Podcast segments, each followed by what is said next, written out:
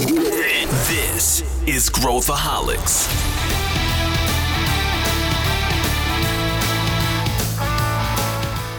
Olá, aqui é Pedro Weiertner, sou o CEO da ACE e esse é Growthaholics, o podcast para quem adora inovação e empreendedorismo.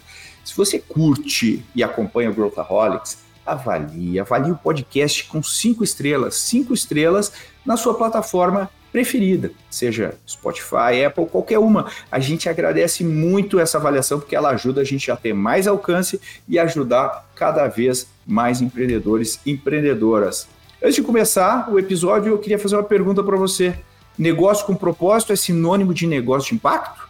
A gente responde essa e várias outras questões envolvendo propósito nesse episódio. Eu chamei dois veteranos para a gente mergulhar nesse tema e eu adorei essa discussão. Eu tenho certeza que você vai pensar a respeito de uma maneira provavelmente diferente. Eu chamei o Sandro Magaldi, que é coautor do livro Gestão do Amanhã, e o Pedro Carneiro, que é sócio aqui da Ace Ventures.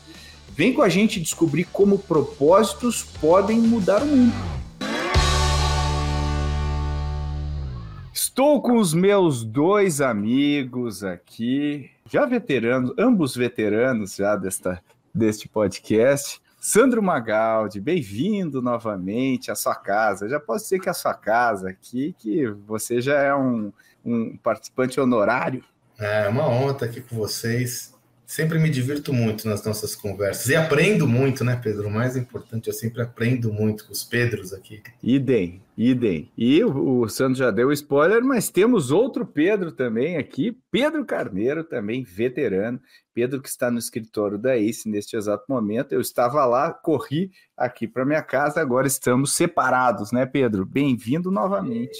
Obrigado, obrigado pelo convite. Um prazer dividir a mesa com vocês. Legal. E hoje o tema é um tema bem interessante, que acho que gera boas discussões. A gente vai falar sobre propósito. E é um tema que, que eu acho que ele ramifica para muitas coisas, que né, tem inclusive é, ramifica para investimento de impacto, né? E, e, e, se é que a gente poderia considerar, e acho que esse é um ponto que a gente pode, né, que como se fossem sinônimos, né, como se fosse intercambiável ter um propósito com alguma coisa relacionada a impacto, a gente vai explorar tudo isso, mas eu acho que vale a gente começar aqui, Sandro, contigo.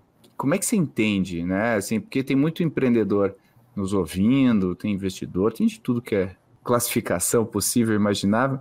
Mas como é que você define propósito? Um e dois. Ah, é... qual, que, qual que é a importância do propósito para um negócio? Acho que vamos começar por aí. É muito boa essa questão, né, Pedro? A, a, gente. Curioso que eu estudei bastante esse tema. Quando a gente escreveu o livro de liderança, que a gente definiu a liderança disruptiva, é a nossa obra sobre liderança. Nós definimos uma das dimensões do líder, é o líder ESG, né? Uma, nós criamos só uma nominação para facilitar a fronteira do entendimento, mas que o líder ESG, justamente, ele tem uma correlação clara com essa visão de propósito, entendendo que seu papel como líder vai além da geração de, de, de resultados financeiros de curto prazo para a organização ou além de, da geração de valor a qualquer preço em relação à sociedade. Para construir essa tese, nós fomos lá atrás, Pedro, mas bem lá atrás mesmo, né? Nós temos essa similaridade, né? A gente gosta de estruturar conhecimento a partir de a uma história, base existente, né? A, a história, história, né, dos história, né? negócios. Né? Como a gente vai entender como nós chegamos até aqui, se nós não sabemos de onde nós viemos, né?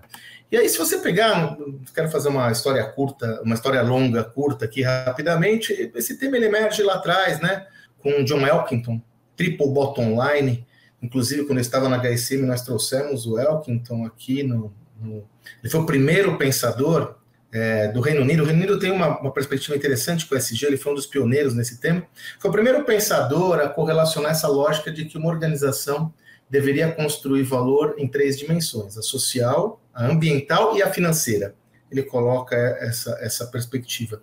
Então, trazendo um pouco esse tema mais adiante, a gente tem lá o capitalismo consciente do Raj Soda, né, que começa a trabalhar esse conceito que é possível compatibilizar a entrega de valor financeira a outros vetores é, que não sejam exclusivamente orientados a essa dimensão. Ele até, na minha perspectiva, Pedro, ele traz uma nova dimensão para o conceito de lucro. entendendo a dimensão do lucro de uma forma muito expandida, e aí dando um salto no tempo, a gente chega na agenda ESG, tem uma peculiaridade na agenda ESG, porque ela é toda calcada, fundamentada, estruturada, a origem dela é o mercado financeiro, né? Por isso que me parece que é um grande marco na história corporativa, na medida em que o mercado financeiro mesmo entende que para que uma corporação tenha sustentabilidade, essa é a lógica, por isso que vem do mercado de investidores, eu estou enxergando a sustentabilidade futura dessa organização, eu entendo que ela tem que ter uma matriz que vai além da, expolia, da, da apropriação de valor da sociedade, ela tem que trocar e criar valor sustentável.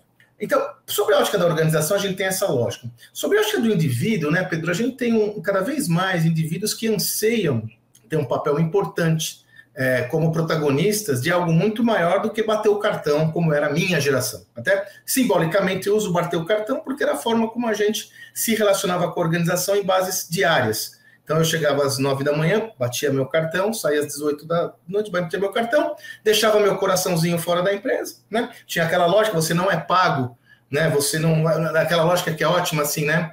Na empresa não é lugar para você ser feliz, tá? Ou você é feliz ou você ganha dinheiro, né? Então, não se emociona com a empresa, né? Tem que ser algo bem racional. Mas nós percebemos uma obviedade ao longo dos anos, né? Que se eu passo 10, 12 horas num negócio, não faz sentido eu não ser feliz e não buscar minha realização pessoal naquela organização, né? Então, se eu somar esses dois vetores, é o que justifica. E aí, na minha dimensão e perspectiva, gente, faço questão de fazer esse reparo, a ascensão do propósito na sociedade atual que nós vamos explorar aqui tem suas duas facetas, né? Eu creio que tem exageros claros nessa perspectiva, mas de qualquer forma é inegável que é um ponto positivo em relação à minha geração.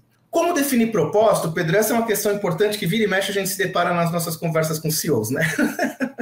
Porque toda empresa tem um propósito, ele pode não estar enunciado, ele pode não estar enunciado, e não há problema algum se o propósito da organização for maximizar os resultados financeiros do seu negócio. Nenhum problema. Nenhum problema. Há, o que existe são as consequências dessa escolha. Mas toda organização tem um propósito. A forma que eu mais gosto de fazer o exercício para enunciar um propósito, Pedro, é o seguinte: o, é, Aristóteles comentava que para que você encontre a vocação, é justamente no encontro entre as suas vocações e uma necessidade real da sociedade. E eu uso essa mesma lógica para exercícios de, de, de, reflexão sobre o propósito. Aonde a sua vocação, suas capacidades centrais, as suas fortalezas, as suas competências essenciais, seu processo de criação de valor encontra uma necessidade real da sociedade. A partir desse encontro, o cheiro é por aqui. Né? Quer dizer, está muito mais relacionado a uma questão menos transacional e mais de conexão com o seu público e como você gera esse valor. A partir dessa resposta, é possível eu ter uma, uma lógica nessa relação. E a sua segunda pergunta ela tem correlação com a primeira também, né, Pedro? Porque vira e mexe eu tenho feito essas reflexões com organizações tradicionais e a provocação que eu faço é: volta na sua essência. Volta lá quando esse negócio foi fundado, quando ele começou.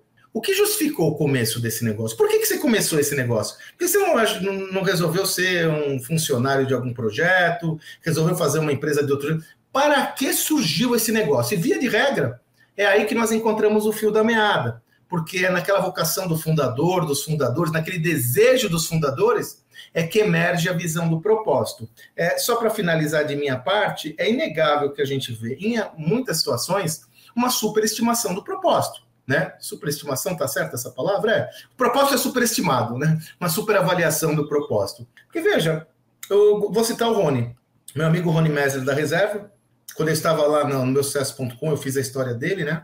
E faz tempo isso, né? Quer dizer, lá se vão uns bons oito anos. A reserva ainda não, não era do Grupo Arezo, ainda já era uma realidade, mas estava aí num processo. E o Rony falou para mim, Sandro, só naquela época a reserva tinha cerca de 10 anos. Ele falou, só agora eu descobri a proposta da, o, o propósito da reserva. Até então, meu objetivo era sobreviver. Até então, meu objetivo era encontrar uma proposta de valor que fosse encaixada ao mercado, fazer um entendimento claro das minhas, das minhas, do, da onde eu era bom. Agora eu consegui construir um manifesto depois de anos de negócio. Então, é necessário também nós que nós tenhamos uma, veja, uma visão favorável orientada a esse tema, mas uma boa flexibilidade, não sermos tão inflexíveis no sentido de estabelecer uma visão que com o tempo ela vai se desenvolver de uma forma distinta, né? É, claramente aí vocês têm muita experiência, né? Tanto os dois Pedros, né? com a história da, da, das organizações quando elas emergem. Muitas vezes elas emergem para um dado propósito um dado fim, e no final do dia ela vai derivando para outros locais, outros caminhos. Os valores centrais continuam sendo relevantes, mas o propósito da organização também pode mudar, né? Então eu, eu vejo com essa dimensão, né? É, no final do dia, Pedro, eu creio, e aí é uma opinião pessoal, fique bem claro, nós não podemos ser escravos do nosso propósito. Né? Quer dizer, eu tenho que ter uma boa flexibilidade, uma boa maleabilidade para fazer correções de rota, para analisar se aquilo, se aquilo né, que eu almejava como um objetivo importante, se realmente se consubstancia como tal. Eu não vou abdicar dos meus valores centrais, né? Tem uma camada aqui de valores centrais e crenças, mas o propósito ele pode sofrendo mutações ao longo do tempo. O que cada vez mais é uma realidade no mundo empresarial, né, gente? Cada vez mais nós temos visto organizações que, ao refletir sobre sua cultura, revisam também o seu propósito. Com bastante naturalidade, né? Com bastante Coragem, naturalidade. naturalidade, né? É. Se a gente for olhar, né, pela história, né, olhando a história da humanidade, as coisas mais incríveis que a gente já fez foram motivadas por, por propósito né, na humanidade, assim como as maiores atrocidades. Né? Se você for ver, elas também foram motivadas por propósito, né? Que não é, se você for ver, não é inerentemente bom ou ruim. O propósito, ele é, ele é, um, é um motivador, né, do grupo. Ele é algo que, de alguma maneira, a gente usa como combustível para que aquela tribo dispersa se una e persiga a algo que faça sentido. Né? Me, me, remete muito a alguém que é muito literal, né? Que a gente já falou várias vezes aí com propósito, né? O Elon Musk, né? E, e eu estava lendo a biografia dele, que eu, aliás, recomendo para todo mundo. E a gente vê todas as idiosincrasias e, e, e, a loucura e o método, né, por trás da loucura, que eu acho que é legal. Mas ele faz uma reunião trivial sobre uma peça uh, de um foguete e ele faz a pergunta: Isso aqui vai nos ajudar a chegar a Marte ou não vai nos ajudar a chegar a Marte? Né? E aí, quando ele vai para a Tesla também, isso aqui vai ajudar a gente a ter carros elétricos né? e, e mudar a matriz é, de combustíveis fósseis ou não vai ajudar? E aí, quando alguém fala para ele, pô, olha só, G, a, a Volkswagen ou tal, tá, tá, tá, tá avançando aí dele, ótimo, porque o nosso propósito é resolver esse problema não é resolver esse problema na ótica da Tesla, né? E eu acho que é, é, é, o extremo, né? Digamos assim, né? É, o, é aquele exemplo lá em cima. Mas o que eu vejo, Pedro, que eu queria te perguntar, eu vejo que tem, tem uma questão é, de geração também, né? Que é isso que o Sandro muito bem colocou, né? Que a gente não foi treinado para pensar, né? Você vai lá, você senta e você faz o seu trabalho, porra. Né? E você dá graças a Deus que você tem um emprego. E agora a gente está vendo uma geração que fala assim: não, não, mas por que, que eu estou aqui? Né? O que, que eu estou fazendo? Por que, que eu estou fazendo isso? Né? E a gente vê autores aí como Simon Sinek e, e tantos outros né, falando da importância do propósito. Quando a gente desce, Pedro, para o nosso mundo né, das startups e tudo, mas depois eu vi que o Sandro aí já ele quer fazer alguns apartes aí também, já vi pela cara dele. Mas é, é, quando a gente desce aqui para nossa realidade, para o nosso mundo, uh, como é que a gente consegue enxergar? Porque parece que esse propósito ficou quase que um sinônimo de copy-paste, né? Me lembra um pouco daquela série Silicon Valley, né? Que tinha, tinha uma montagem de vários empreendedores falando: estou aqui para tornar o mundo um lugar melhor, estou aqui para tornar o mundo um lugar melhor. Virou quase que um clichê, né? A gente falar as mesmas coisas. Como que você olha e ver um, alguém missionário de fato que está lá, né? Como é que a gente diferencia isso e consegue ver aquele, aquela pessoa que consegue movimentar, né? Trazer as outras pessoas junto. Como é que você enxerga isso? Falei um monte de coisa aqui junto. Não, acho que a primeira coisa legal de falar é por que, quando você olha para um investidor profissional, ele normalmente tem a tendência a trazer gente mais missionária e buscar empreendedores que trabalham por propósito. Porque se você for olhar friamente, né, pensa que né, um fundo ou uma gestora de investimentos, ela pode tirar da frente toda a parte emocional e humana e falar, não, estou alocando meu capital onde vai trazer mais retorno. E quando você tenta juntar essas duas peças, é, é, é interessante pensar porque não necessariamente o cara mais passional ou mais missionário deveria ser quem dá mais retorno. Deveria ser o cara que enxerga a Matrix, enxerga os modelos de negócio e acerta né, na mosca e etc. Que quando a gente olha para os empreendedores que fizeram, fazem a diferença no mundo, essa é a raríssima exceção. Não é o cara que tem todos os números na mão e que consegue fazer as avaliações, consegue acertar um nível de 6 sigma de 0,001% a tendência. Isso é trabalho de economista. Por, por, que, que a gente, como, como investidor, e na minha visão, os outros investidores, tem um viés que tendencia a quem tem essa visão missionária e que as outras pessoas tentando emular chegam nesse momento que você comentou, Pedro? Porque quando você tem um negócio nos primeiros estágios, e eu falo os primeiros estágios, os empreendedores acham que o primeiro estágio passa em seis meses ou em seis semanas. Os primeiros estágios né, pode ser seis anos, né? Mas tudo bem. Mas o um negócio nos primeiros estágios, ele vive de exceções. Ele vive do impossível, ele vive do não vai dar, né? Então, quando você vai trazer o teu sócio, você não vai chegar numa pessoa que é a média do mercado, nem que é a média dos top 10%. Você precisa achar, né, para construir um negócio que seja realmente transformador, uma exceção. E o seu primeiro cliente vai ser uma exceção. E o seu primeiro produto precisa ser uma exceção. Então, um empreendedor ele precisa trabalhar de uma forma tão consistente, é aquela velha de matar um leão por dia, mas isso é muito real. E uh, quem vai fazer isso não pode ser a pessoa que tem a visão analítica e que acompanha tudo, que pondera e mede tudo. Por quê? Cansa você ficar correndo atrás de exceção. Se você soubesse que a tua chance de sucesso é 1% em cada uma das tarefas que você for fazer como empreendedor, você não faz se você é 100% analítico. Só que tem algo dentro de algumas pessoas que move elas, apesar disso, de fazer 1% e de novo amanhã de novo, e de novo amanhã de novo. E, sabe, ficar sempre correndo atrás desses percentuais. É, tem, tem uma entrevista que eu tenho certeza que vai surgir aqui, então já vou jogar logo para colocar na frente de vocês, uh, que aconteceu com o CEO da NVIDIA, né, falando sobre todo esse caminho de AI. Eu, né? eu ia usar esse exemplo aí. Sabia, sabia. Todo esse caminho de AI é, sobre, ah, agora a NVIDIA está numa empresa quase trilionária, né, e, eles, e o, o Jensen, né, se, se eu não me engano é o nome dele, ele toca a NVIDIA desde o início, é um dos fundadores, CEO e etc. E aí eles perguntaram, olha, se você conseguisse reempreender de novo, né, com o conhecimento que você tem hoje, mas você reiniciasse a tua jornada e começasse do zero, o que, que você faria? Aí ele ficou pensando, avaliou, começou a desenvolver, ele falou, quer saber? Eu não faria nada. Eu não empreenderia. Porque se eu soubesse o quão difícil é essa jornada e eu tivesse a vivência do quão absolutamente impossível e, e pesado é carregar isso para a tua vida, porque no caso dele foi uma missão de vida, né? Que na maioria das vezes o empreendedor é uma missão de vida de 30 anos, de 40 anos, ele falou, eu não faria. Isso cobra demais do meu intelectual, do meu emocional, da minha vida pessoal. E, assim, analisando friamente, não vale. E quando a gente olha para o investidor, ele procura alguém que não pode só avaliar friamente. Porque é esse cara que vai viver da exceção do 1%.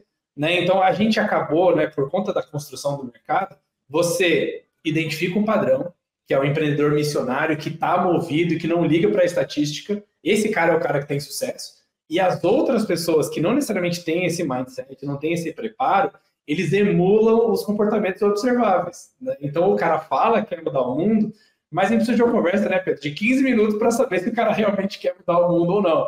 Ele está só trabalhando para sobrevivência. Então eu acho que é isso. Eu acho que por isso que quando a gente olha para os negócios que realmente mudaram o mundo, e os investidores que sempre querem estar posicionados nos negócios que mudam o mundo, é isso que a gente enxerga. Né? Alguém que conscientemente ou inconscientemente vai ignorar a estatística, porque quando você vai mergulhar na estatística, a sua chance é de 0,001%. E é muito difícil conviver com essa realidade, muito difícil. A gente fala muito com os empreendedores aqui e a, a olhar na, na, face do abismo, né, e ver a falha, ver a possibilidade de fechar a empresa, é muito pesado para o brilho de uma pessoa, de um time, né, um empreendedor que tem empresa de 100 pessoas, 200 pessoas, a responsabilidade que ele carrega consigo é um negócio que, se ele não abstrair, ele não consegue sair da cama. É muito difícil de carregar. Né? Então, eu acho que é um pouco disso. O propósito é aquela mentirinha do bem que a gente conta para a gente mesmo, de que tudo vai dar certo, para fazer você encarar essa realidade que é bem mais complicada aí do que parece. É, eu, eu acho que é isso. E esse exemplo do, do cara. Sandro, não sei se tu viu essa entrevista, a gente vai colocar aqui nas notas do episódio. Eu não vi, eu vou assistir, cara. Nossa, é, Cara, é incrível. É a mais É. honesta entrevista. Não, não, não faria de novo. Eu não faria. Se eu soubesse que seria Ô, isso, eu Pedro, agora eu tava aqui, quando o Carneiro tava falando, eu tava rindo sozinho, porque nesse mundo que a gente vive hoje, do empreendedorismo de palco, do glamour, o cara para falar isso, ele precisa ter muita coragem, né? Porque Ele quando a gente cai. olha, e aí acho que o propósito, Carneiro, você colocou muito bem, meu cara. É isso. Porque hoje a sociedade do cansaço, né? Aquele filósofo coreano explica muito bem isso, né? Ela é muito influenciada pelo que a gente vê nas redes sociais, em, que é o mundo cor-de-rosa, e é um empreendedor absolutamente inoxidável, né, Pedro? Cara, porra, deu tudo certo, ele é guerreiro, ele é vencedor, ele conquista tudo aquilo. Como na realidade, eu sempre digo, né? E aqui eu estou falando com empreendedores que têm essa experiência prática, inclusive, nós já vivemos isso, né? Que nós já ouvimos dizer, né? Mas não é uma linha reta. Eu falo é que nem um eletroencefalograma a trajetória do empreendedor de sucesso. E, e, Pedro, olha que interessante uma analogia que eu já fiz, eu até escrevi sobre isso. Quando no eletro não tem mais esse, essa oscilação, o que acontece com a vida do indivíduo? Ele morre. É quando para de bater o coração. Olha que analogia interessante. Então, no final do dia, eu estou falando que no final do dia faz sentido essa evolução, desde que ela seja evolutiva, cheia de altos e baixos. E como você falou, Carneiro, para eu ter resiliência para segurar a onda. E aí eu tenho uma leitura muito clara do que você trouxe, Carneiro. Cara, na hora do perrengue, o que vai me segurar é o propósito, meu irmão. Na hora da porrada, que eu tenho que deixar minha filha em casa, na hora da porrada, que eu vou hipotecar minha casa para o negócio, cara, se eu não tiver uma visão de propósito, o que, que me suporta? O resultado financeiro? Lógico que não. Porque se for o resultado financeiro, é melhor eu desistir. Concorda? Se for o resultado financeiro, no curto Vai prazo, é trabalhar melhor no banco, desistir. vai, trabalha É, no banco, faz outra coisa. Pronto. Então, veja, é- essa leitura ela é muito apropriada para o que a gente está falando, e por isso que eu digo, né? A gente tem que contextualizar o propósito no lugar certo. E no lugar certo, acho que Carneiro deu uma contribuição fenomenal, né? E pegando o caminho que você trouxe, Pedro, o propósito funciona como ideia unificadora. Por isso que ele está correlacionado diretamente à cultura. Quando nós fizemos o novo livro, o Novo Código da Cultura, e desenhamos lá o framework do Novo Código da Cultura, o propósito é o farol. Né? Então tem cliente no centro, cultura de resultado e cultura de aprendizado. E o farol é o propósito. Porque é o propósito que funciona como ideia unificadora e que né, tem aquela outra tese, é, a cultura é como um- uma placa num ponto de bifurcação. Ela que vai definir se eu vou para a direita ou para a esquerda. É o propósito que tem esse papel. Né? Por isso que o propósito tem correlação direta com dois elementos aqui. Né? O primeiro, ele tem que ser vivenciado. Eu já escrevi sobre isso, Pedro, a comoditização dos propósitos. Antes do chat GPT. Agora ficou mais fácil ainda, porra. Coloco lá o que eu quero, ó, meu, meu negócio é esse daqui, faz um propósito aí para mim. O chat vai fazer, assim, 12 versões para você. Maravilhosas.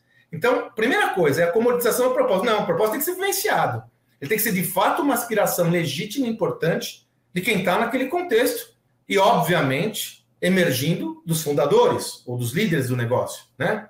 Segundo elemento, né, é, é- é fundamental nessa perspectiva, é, é- é que ele, é- ele funciona como essa ideia unificadora, né? Então, se ele tem que vivenciado, ele tem que ser comunicado claramente. Por quê? A gente tem falado muito sobre os desafios de captar e engajar pessoas nos nossos negócios. Esse é um dos, dos desafios mais relevantes de qualquer organização hoje. Ora, se as pessoas cada vez mais estão buscando se relacionar com contextos que tenham significado para a vida delas, o propósito me ajuda a separar o joio do trigo. Né? No final do dia, é, a caminhada ela é bastante desafiante. Então a gente tem que tomar um- uma boa dose de cautela para não romantizar em excesso esse sistema, porque no final do dia ele só é romantizado na literatura então atualmente na- na- nas redes sociais. Né? Ideia unificadora, farol. A caminhada é bastante desafiante, por vezes eu vou ter que é, corrigir rota para que essa ideia unificadora também tenha essa correção, essa ideia unificadora, esse farol, essa visão também sofra dessa mesma perspectiva. E aí, finalizando, e volto a reiterar, propósito é um dos elementos principais da cultura do negócio. Por isso que ele é importante que seja enunciado de uma forma clara, desde o, de, desde das, no, no início do negócio, para que você possa construir já a cultura na direção de onde você almeja. É, eu, eu, eu gosto dessa, eu, gosto especialmente dessa afirmação de que o propósito ele tá, faz parte desse pacote aí da, da cultura, porque de fato, né, ele, ele tem que ser derivado. E, e é muito interessante pensar nisso, porque né? A gente pega o propósito da ACE, né? Que é transformar o Brasil através da inovação, né? A gente quer usar a inovação como a mola propulsora para mudar o Brasil. E a gente acha que isso muda tudo, muda a economia, muda a educação, muda a gente de inovação para tudo. E a gente quer ser protagonista nessa, nesse processo.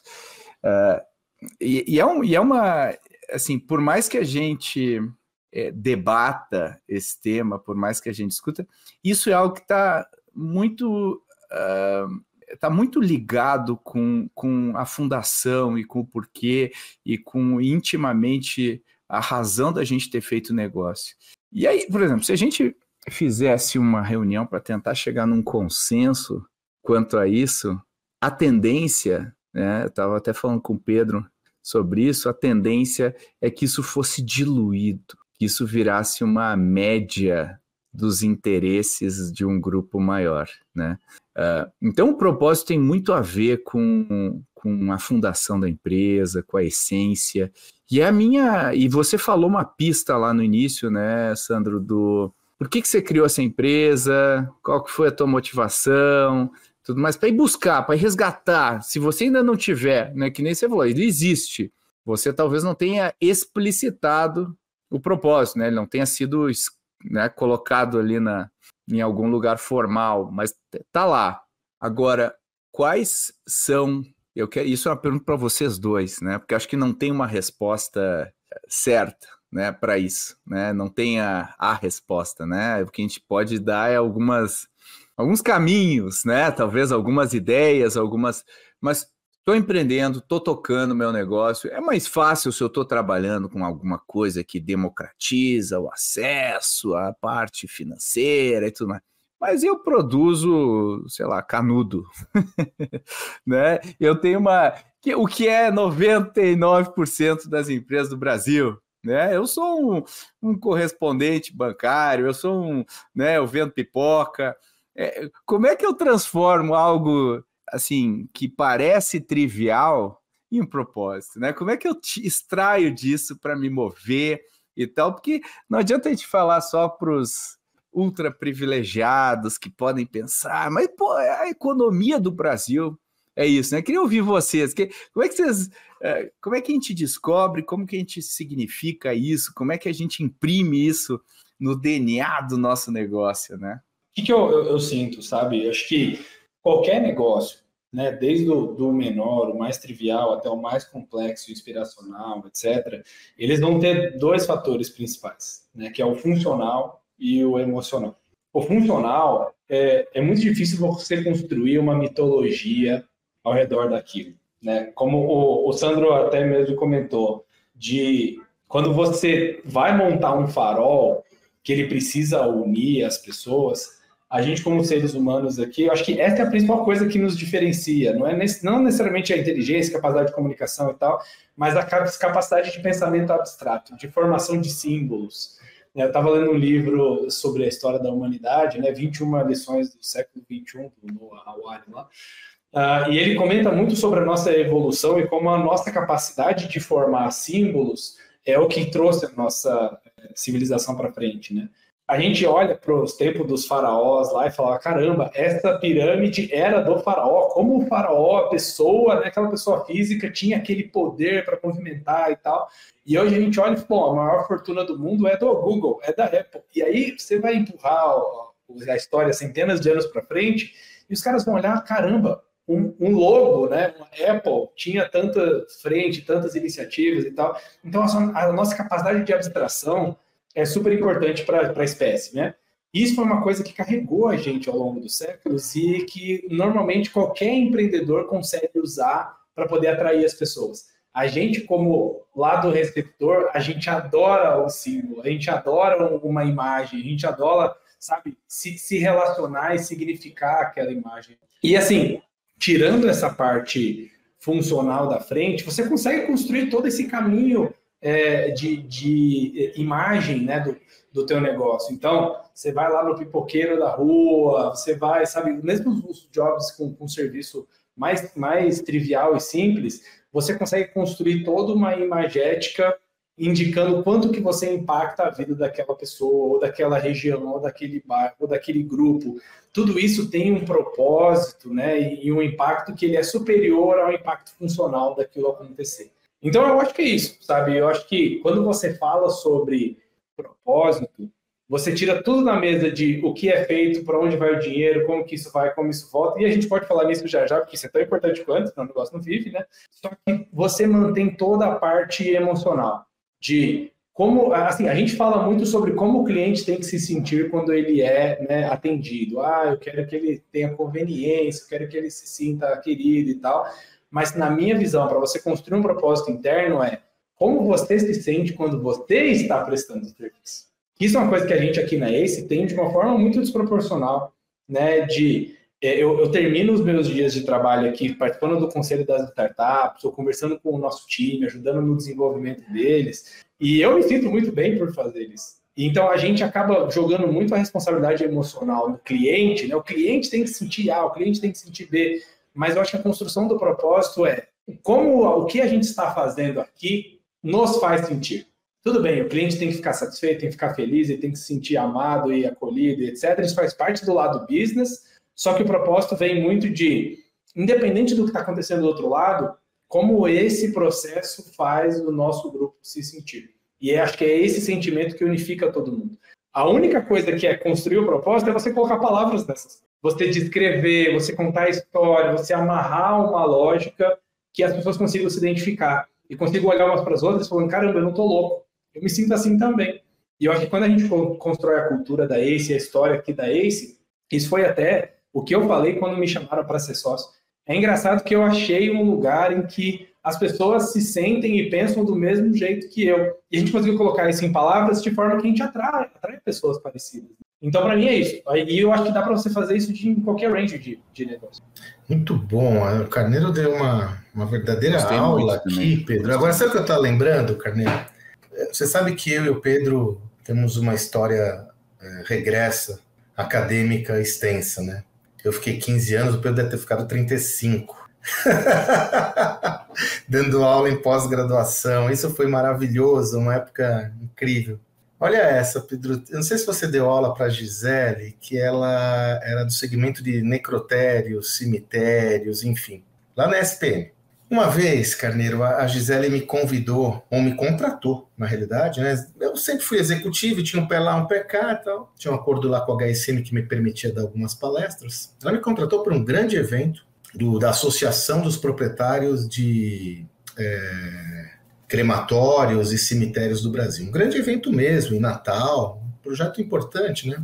E eu fui convidado para apresentar uma palestra sobre criação de valor em vendas poxa, né? Falei, caraca, essa foi essa é desafiante, né? Porque realmente, já olha como conversa com a sua fala, Carneiro.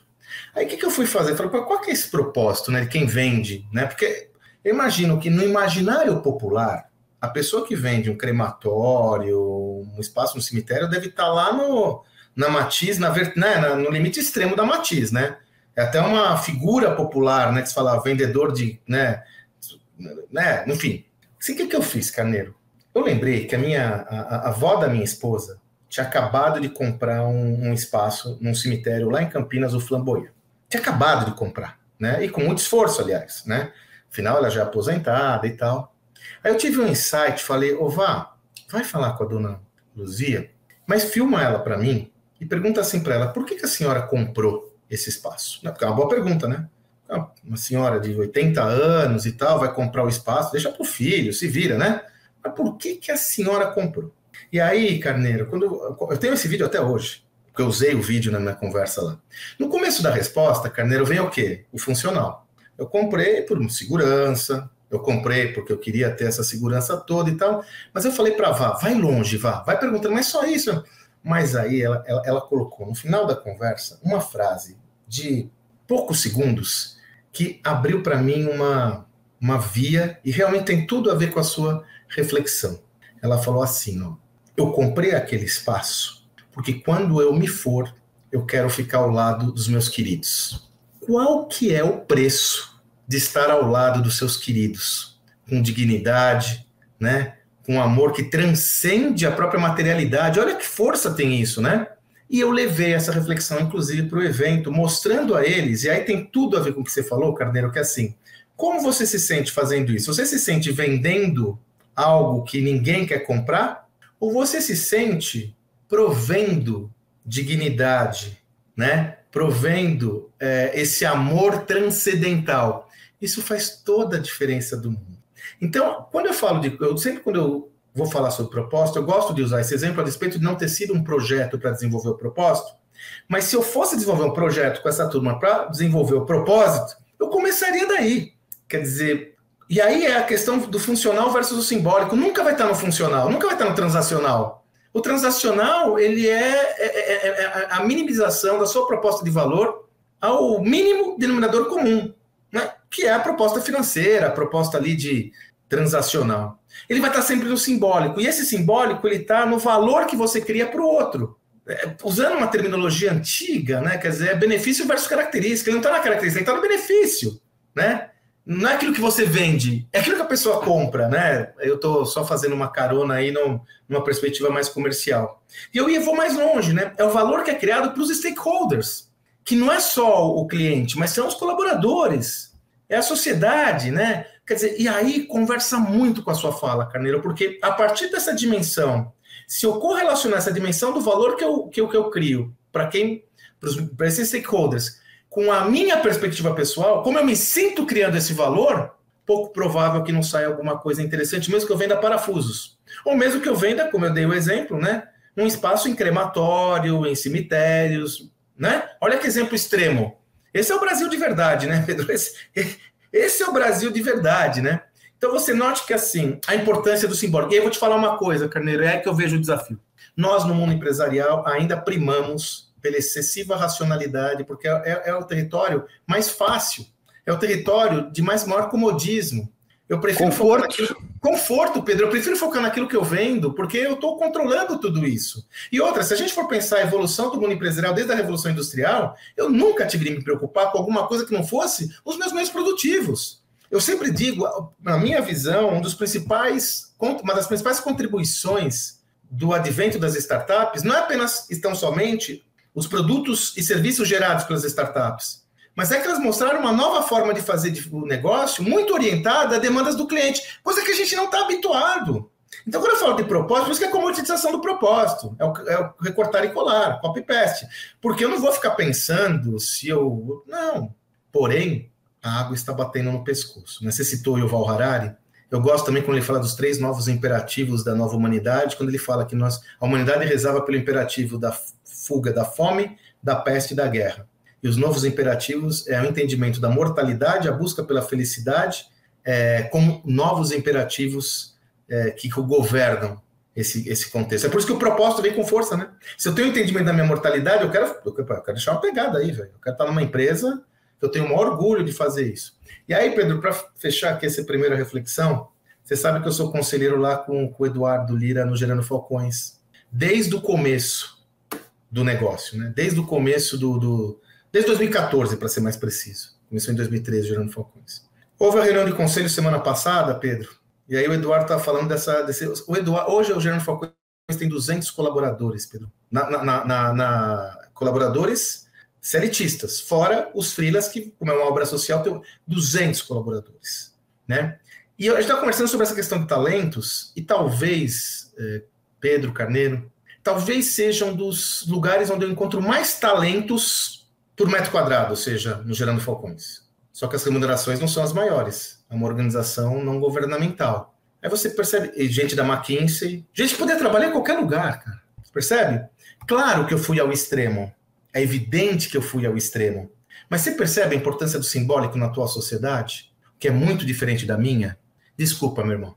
Na minha geração, se alguém viesse com esse papo de ONG, show me the fucking money. Sacou? Ah, mas você vai trabalhar. Não, irmão, na, na, primeira entrevista, qual é o cascalho? Né? Depois eu vou ver se eu vou ter satisfação, se vou ser feliz, vou ter que ralar o coco ou não, trabalhar 12 horas. É, qual que é a grana? É uma mudança substantiva em relação às pessoas. Então, o propósito, ele nos ajuda cada vez mais a... Se eu não tenho essa tradução do propósito, do simbólico que você trouxe, Carneiro, de uma forma clara, como eu vou conseguir capturar os melhores talentos orientados àquilo que você falou? Pô, parece que aqui todo mundo tem a mesma visão de mundo. Parece que todo mundo aqui está coadunado com os mesmos valores. Né? Como eu vou fazer isso se não está tão enunciada essa perspectiva central? Se eu acho que eu vendo parafuso, se eu vendo prego, se eu vendo espaços para cremação. Né? Então, é uma caminhada que nós temos que ter, e vocês podem ver. Nós já falamos aqui sobre a questão das doenças de saúde mental no trabalho, nós já falamos aqui sobre cultura. Os maiores desafios hoje no mundo empresarial estão no nível quando ele sai da racionalidade. Aí você cria um barata voa, né? A gente vai ter que obrigatoriamente evoluir no nosso, nosso nível de consciência para ter um entendimento mais claro de como a gente organiza esses, essas reflexões. Não importa se é uma startup se é uma multinacional. Me parece que está posto. Se é uma cooperativa, se é uma empresa familiar, se é uma ONG. Me parece que essa questão é um imperativo que está posto. É, eu, eu, eu, concordo bastante. E a minha reflexão, né, no final, pensando aqui em como o ser humano move, né, pegando o gancho aí do Pedro, as histórias, né? A gente é movido às histórias, como uma história, como uma narrativa tem o potencial de nos impulsionar, visto aí, né, o, o, pessoas como a gente falou do Elon Musk, Steve Jobs era orientado a histórias, e até gente que não conseguiu construir o negócio, tipo o, o Ike Batista, ele contava a história e ele vendeu, né, fez IPOs baseado em narrativas, né, baseado em história. Então, como o ser humano se conecta, se move é, com base em história. Então, o propósito, na verdade, no final do dia, ele se desdobra numa história, né? Gente, o nosso cérebro entende né, melhor uma história Uh, uh, e eu acho que isso é uma. Não dá para fugir da natureza humana. Eu acho que esse excesso de racionalidade, né, essa, essa, essa ilusão de que a racionalidade é a resposta, é, é uma coisa que às vezes nos amarra, porque não é. A gente sabe que as pessoas não se movem desta forma, não tomam decisões dessa forma e não se engajam dessa forma, e tudo pode virar né, uma história. E, e, e, até pensando né, aqui na, em quem que a gente atende, como que a gente atende. Outro dia a gente estava fazendo um raciocínio né, aqui na ACE e falou assim, pô, nosso propósito é transformar o Brasil através da inovação. Então, quem que é o nosso cliente? Nosso cliente é o Brasil. bom, uhum. se o nosso cliente é o Brasil, né, se a gente quer deixar um resultado para o país, uh, então nós temos que né, e a gente sempre foi, não, nós somos iniciativa privada e tudo mais. A gente começou a pensar, peraí, mas a, a, o setor público também faz parte do Brasil e ele é o que cria as condições para que né, a gente floresçam os empreendedores e, e o meio para transformar o Brasil, a gente acredita que seja o empreendedorismo. Então, pensando nisso, a gente reflete sobre as decisões que a gente tem, isso deriva para uma pauta operacional também, né, Sandro? é um tema importante, né, Pedro, que eu tenho usado muito para a perspectiva da cultura e cabe na nossa reflexão. Quando a gente fala de cultura, e aí eu estou colocando o propósito no contexto da cultura, a gente entende que esse sistema muitas vezes de forma muito mais intangível do que ele é. Mas a cultura define práticas de negócio. A cultura. Eu vou trazer outro exemplo. Você trouxe um excelente exemplo, Pedro. Eu vou trazer outra contribuição, mas, de novo, indo lá para o extremo. Ética. Ética. Veja, a cultura define o padrão ético de uma organização. Não são seus manuais de compliance, suas regras de conformidade, o que está escrito na parede. O que define o padrão ético da organização é a cultura organizacional e ela, o que precede isso é o propósito. Por isso que o propósito ele tem que ser vivenciado, senão é uma, é uma ilustração na parede. Isso sendo verdade, quer dizer, se o propósito define práticas de negócio, eu posso dizer que, sob perspectiva, a cultura e o propósito são responsáveis pela performance do meu negócio, pelo sucesso ou não do meu negócio no long run, né, no longo prazo. É, é único? Não é único. Mas, de novo, mais uma perspectiva clara.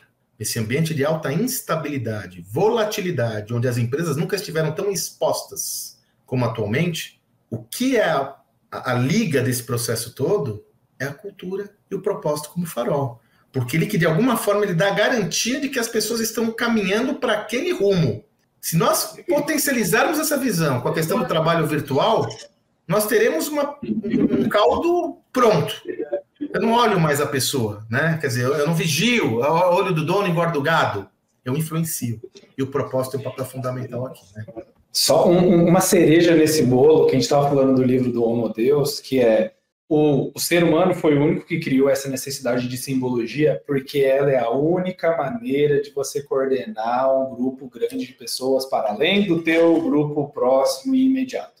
Né? Então, não existem grupos que são organizados que têm tribos de 20 mil animais, 50 mil animais, você tem um processo muito reativo. Então, para você construir uma mensagem que ela vai atravessar ou gerações, ou um volume muito grande de pessoas, ou, sabe, muitas, muitas versões e, e vivências diferentes, ela precisa ser uma história. E, e, é por isso que a gente criou isso, é uma forma de comunicação.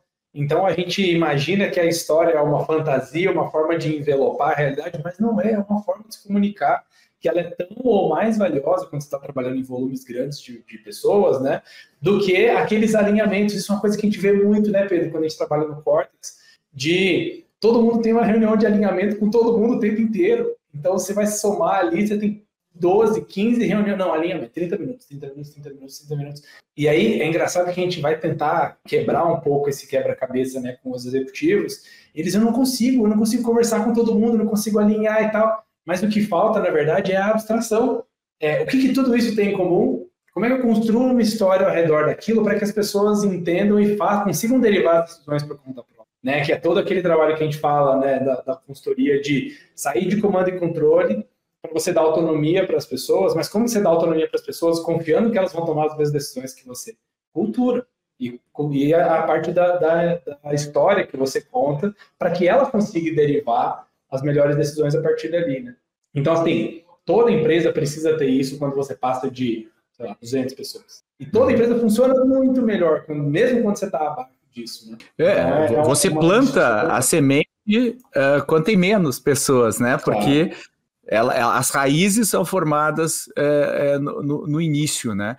E eu, eu, eu acho que é exatamente sobre isso o que a gente está falando, né? Como você cria significado, como você une as pessoas, como você rema e como que existe um conjunto de comportamentos, atitudes que são naturais daquele grupo particular na hora de tomar decisão, na hora de, né, em relação à ética e outras coisas uh, que, que, que são fundamentais para aquela organização funcionar, né? E agora, para quem está nos ouvindo, né, uh, vamos, vamos fazer uma rodada aqui de dicas finais para o pessoal, porque tem gente que fica meio muito autoconsciente.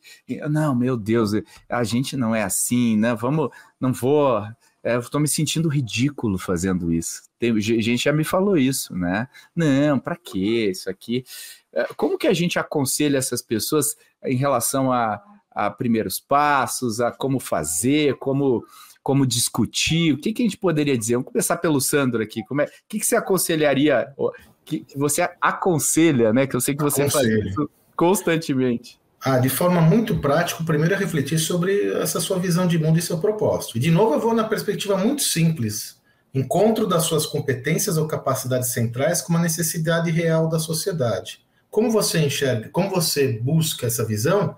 Olhando para dentro e se conhecendo, entendendo suas capacidades centrais, onde você realmente faz a diferença. Mais uma dica: olha na sua fundação, olha na sua essência, o que lhe confere diferenciação por que você é relevante, né? Porque, qual que é esse contexto? E olha para fora. E a partir desse olhar de fora, quais são, qual é essa, quais são esses benefícios claros no processo de criação de valor? Não é o que você vende, é o que o cliente compra. E, de novo, não é só o cliente. Vamos pensar nesses três agentes. Clientes, todos os stakeholders, mas vamos pensar mais nesses de forma organizada. Clientes, colaboradores, sociedade, aqui eu até coloco a própria relação, se você desejar, com investidores. E a minha, o meu presente hoje, Pedro, é a dica do carneiro olhar para dentro, olhar para fora e entender como você se sente quando você faz esse match. Quando o seu olho brilha. Quando você fala PQP, cara, putz, é isso. Na é verdade, é engraçado, né, Carneiro? Porque como a gente, putz, galgou vários, né, já com mais de 30 anos do mercado corporativo, eu aprendi a me apaixonar por uma empresa quando eu estava na HSM, Pedro. Eu já tinha mais de 30 anos. Até então, eu juro por Deus para vocês, apesar de ter uma paixão pela empresa anterior onde eu trabalhei, onde eu tenho meus melhores amigos, onde eu falei, porra, tem um negócio aqui, foi na HSM, cara. Sabe? Porque foi aquela história, né? O encontro, eu sempre fui apaixonado por conhecimento. De repente eu me vi lá na frente de Philip Kotler, Michael Porter, aqueles caras que a gente estudava, dava aula, O cara tava ali batendo papo. Aí eu olhava a experiência que a HSM causava para o cliente. Todo mundo olhava a HSM como se fosse um ET, sabe, cara? Falei, meu, é isso. Eu aprendi a me apaixonar. E eu lembro que num, num offsite que a gente fez, é, foi quando, no offsite, em Itu, eu descobri que a minha esposa estava grávida da minha segunda filha, da Mari. Foi no offsite. Eu me emocionei demais. Eu falei, cara, onde eu tô, entendeu? Pô, eu demorei 30 anos para isso. Acho que um pouco mais, uns 34, para chegar nesse ponto, entendeu, cara? Então, eu saio daqui, Pedro, com o presente do carneiro, entendeu, cara? Então, para mim, assim, ó, olha para dentro, olha para fora. Como você tá dando esse match? Cara, aí, como o carneiro colocou, colocar em palavras talvez seja a parte mais fácil, mas você tem que construir essa narrativa esse storytelling, né? Para usar um termo que está em evidência, né? Construa essa narrativa, porque as pessoas se apaixonam pela narrativa, né? As pessoas se apaixonam quando vê você com os brilhos nos olhos. Quando eu vejo o Carneiro falando aqui dessa visão, o Pedro trazendo a visão, o Carneiro vivendo a visão, não precisa estar escrito, cara. Sinceramente, estar escrito, agora a narrativa está aqui. Só que o que aconteceu? Vocês me contaram uma historinha, né? Vocês me contaram uma história. É isso. É sobre isso. As pessoas se mobilizam e engajam com histórias. Ponto. É isso, é isso. Muito bom. E você, Pedro, o que, que, você diria agora Muito que o, o, Sandro até usou o seu, sua, a sua dica? Não, mas o exemplo que ele trouxe também do, do necrotério. Eu roubei a dica é do Pedro, Pedro. De pensar, né? E, e, como isso tem aplicação em todos os, os modelos de negócio. Mas tem, tem duas dicas legais para passar aqui no, no final. O primeiro é: o negócio vem primeiro, o propósito vem depois. Porque se você não tem um modelo de negócio acertado antes, você não gera impacto. E se você não gera impacto, você é só um ativista. Você é um cara com uma bandeira, mas tem alavanca para mover o mundo. Né? Então o negócio precisa vir primeiro. A gente vê um monte de negócio aqui, entre aspas, que o cara traz a, a ideia e a, a, o motivo pessoal dele e ele quer fazer aquilo funcionar como negócio. E 99% das vezes ele não funciona assim. Então começa pelas dores de mercado. E aí você embute o propósito que faz sentido para você, para que você tenha uma alavanca de mudança do mundo. Né? Eu acho que isso é importante. E eu acho que a segunda coisa é olhando o que você tem para construir no, no, no, futuro, né? O Sandro comentou um negócio muito interessante, né? Você também, Pedro, de cara, eu me sinto um ridículo porque eu estou muito fora, eu sou outsider e tal. E acho que a segunda dica é busque isso, se acostume com essa dor. Abrace! É, é, isso que é ser diferente, né? E eu imagino que é isso que a galera está sentindo quando criaram o Bitcoin. Né? Eu vi um vídeo essa semana da palestra, a primeira palestra de neutralidade do Bitcoin, acho que foi em 2009, 2010. Tinha um cara lá fazendo a palestra e tinha duas pessoas na plenária. Tinham 120 lugares e todo vazio, vazio, vazio. Eu imagino que depois daquela palestra o cara saiu e falou: Meu Deus, fazendo aqui. Né?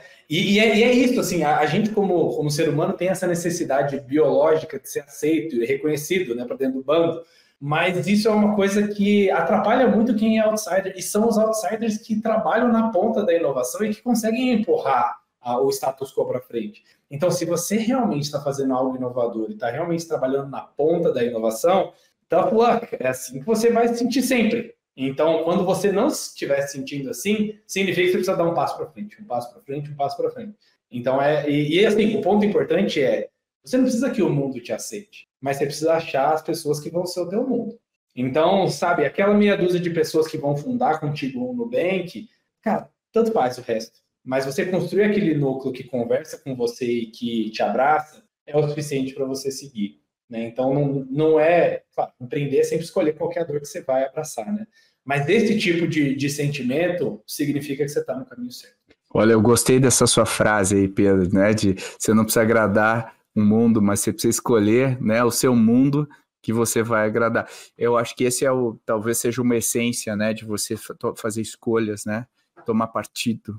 E hoje a gente vive num mundo que uh, ele não tolera mais quem não toma partido, né? Eu acho que o mundo não aceita tão bem eu acho que se eu for colocar uma palavra final aqui minha também, eu acho que de, em cima de tudo que vocês falaram, né, gente de propósito, mudar o mundo e tal, você está criando uma empresa, cuide para que você não precise mitigar nada do seu negócio, né? Que a, a essência dele existir já faça o bem, né? Já, já crie. Você não precisa criar alguma coisa que mitigue o seu negócio. Hoje em dia a gente tem como fazer esses negócios, né? Porque a gente, quando a gente pega uma agenda ESG e a gente pega a grande maioria é, é, é, é, uma, é uma esforço de mitigar né, o meu rastro, de reduzir o meu rastro. Hoje a gente tem como criar algo que já não deixa mais esse rastro na sua essência e você pode se concentrar em ser um net positive aqui com mais, uh, uh, com mais uh, facilidade até, né, do que a gente tinha antes. Muita coisa legal aqui. Eu como sempre, ref, saio reflexivo, né, Sandro? Sem é, dúvidas, sem dúvidas, cara. Eu, eu saio pensando. Muito bom, muito bom. Saio pensando, eu quero agradecer, agradeço vocês dois. Sandro, obrigado aí novamente pelos teus super insights aí. Não, e, e no, Não e contem sempre, deixa... contem é. sempre comigo. Eu acho que eu estava falando sobre isso agora numa reunião que eu tive antes de entrar aqui na nossa gravação. Para mim está claro, Pedros, que nós temos que ter um compromisso com maior profundidade de análise do mundo empresarial atualmente. Eu ainda vejo que a gente está envolto numa superficialidade perigosíssima, o efeito manada continua correndo solto, e a gente não vai conseguir resolver os problemas na complexidade que temos hoje se a gente não exercitar uma até uma capacidade cognitiva maior de se aprofundar. Quando eu estou aqui com vocês, eu sempre tenho essa oportunidade, estou saindo aqui de novo com páginas né, de anotações, de aprendizados, porque eu acho que vocês têm um compromisso, são protagonistas importantes de buscar trazer essas referências para ajudar as pessoas a pensarem, né? Cada um vai fazer sua parte. Então, contem sempre comigo nessa causa, porque é a minha também, né? Eu quero contribuir para mudar o Brasil por meio de um conhecimento que faça com que as pessoas estejam mais adaptadas a esse mundo empresarial tão maluco. É isso aí, é isso aí. Isso nos une, isso é o que nos une, né? Essa é a história que nos une. Muito bom, Sandro. E Pedro Carneiro, obrigado novamente aí por trazer é, insights que são profundos e práticos, que eu acho que isso que é legal. Você trouxe uma coisa prática, né, da, da trincheira aí. Obrigado, Pedro. Pô, obrigado, obrigado pelo convite. Muito bom estar aqui com o Sandro de novo. E quando a gente fala com os empreendedores, é, precisa ser um caminho de realização, né? Não pode ser você chorar sangue durante 10 anos para aí sim se chegar no pódio de ouro.